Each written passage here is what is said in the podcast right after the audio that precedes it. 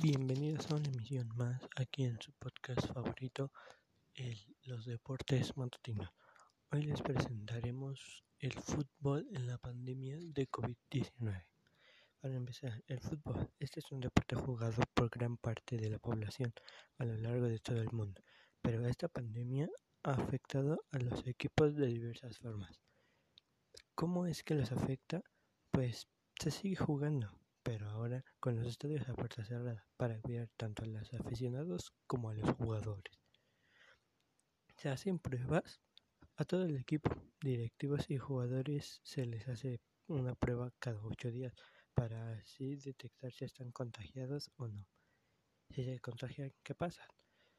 Si esto llega a pasar en algún equipo, de inmediato se aísla al jugador 15 días y luego se le hace otra prueba para asegurar que no esté contagiado y poder volverlo a poner en el plantel para jugar de nuevo. Mm, ¿La economía es igual? No, para nada. La economía ha bajado mucho. Son muchos negocios, pero en el fútbol ha bajado en forma de que ya no se puede visitar a los estadios y los equipos no ganan mucho. Es por esto que en los últimos meses se ha implementado la regla de que ya se puede volver a aceptar gente. ¿Puede haber gente en los estadios? Bueno, es lo que acabamos de comentar. Ahora se puede se puede recibir gente, pero ya no de la misma forma. Ahora solo se puede hasta el 30%. Esto gracias a la pandemia de COVID. La venta de camisetas, la venta de camisetas ha sido la misma, pero un poco interrumpida. Los aficionados buscan la forma de adquirir las prendas de su equipo favorito y lo hacen en las tiendas en línea. ¿Cómo es esto? Pues cada equipo tiene una tienda en línea. Esto quiere decir que si buscas, por ejemplo, fcbarcelona.com, te va a aparecer la tienda oficial del Club Barcelona de España. Y por este medio vas a poder comprar tu prenda favorita. ¿Es como antes? Pues la verdad es que no. El fútbol no se vive de la misma manera cuando los aficionados no asisten al estadio. ¿Por qué?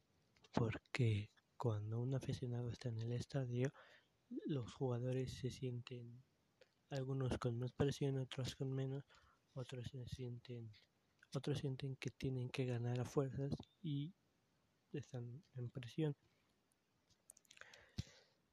Y bueno, esta pandemia nos ha quitado muchas cosas. Al principio de la pandemia, el fútbol se había cancelado en todo el mundo, se había detenido. Había sido un paro mundial porque había habido muchos contagiados. Ahorita han empezado a salir más casos y esto ha provocado que algunos partidos se pospongan, tanto en el fútbol de México como en el fútbol de Inglaterra, en el de España, en el de Francia. Y esto ha provocado que no se jueguen tantos partidos y no haya tanta economía y los aficionados no puedan jugar a sus equipos favoritos. Pero bueno, esto es muy triste, pero hay que seguir adelante con esto. No podemos detenernos y pronto saldremos adelante. Mientras hay que seguirse cuidando. Recuerden usar tapabocas o cubrebocas como prefieran llamarle. Usar una careta y cubrirse bien ojos, nariz y boca. Porque si no nos podemos infectar. Bueno, Espero este podcast haya sido de su agrado y nos vemos hasta la próxima.